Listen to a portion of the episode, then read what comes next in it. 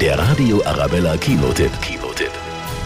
Panem ist ein fiktionales Land, das in 13 Distrikte aufgeteilt ist. Aus den Distrikten werden jedes Jahr zwei Kinder als Tribute ausgewählt und müssen in einer Arena um ihr Leben kämpfen, Die Hungerspiele dienen zur Bestrafung der Distrikte. bis nur noch einer überlebt. Diese Tribute haben keine Wahl.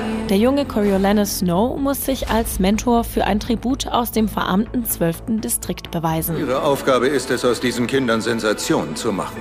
Keine Überlebenden. Das Tribut ist Lucy und sie zieht das Publikum und Snow in ihren Bann. Er ist hin und her gerissen zwischen Gut und Böse. Am Ende kämpft er nicht nur um ihr Überleben, sondern auch um seines. Ich werde dich hier rausbringen. Bisher kennen wir die Geschichte vom Kampf der Rebellen gegen den Präsidenten Snow. Wie und warum er so wurde, das erzählt die Tribute von Panem, The Ballad of the Songbirds and Snakes. Der Radio Arabella Kinotipp. Kinotipp.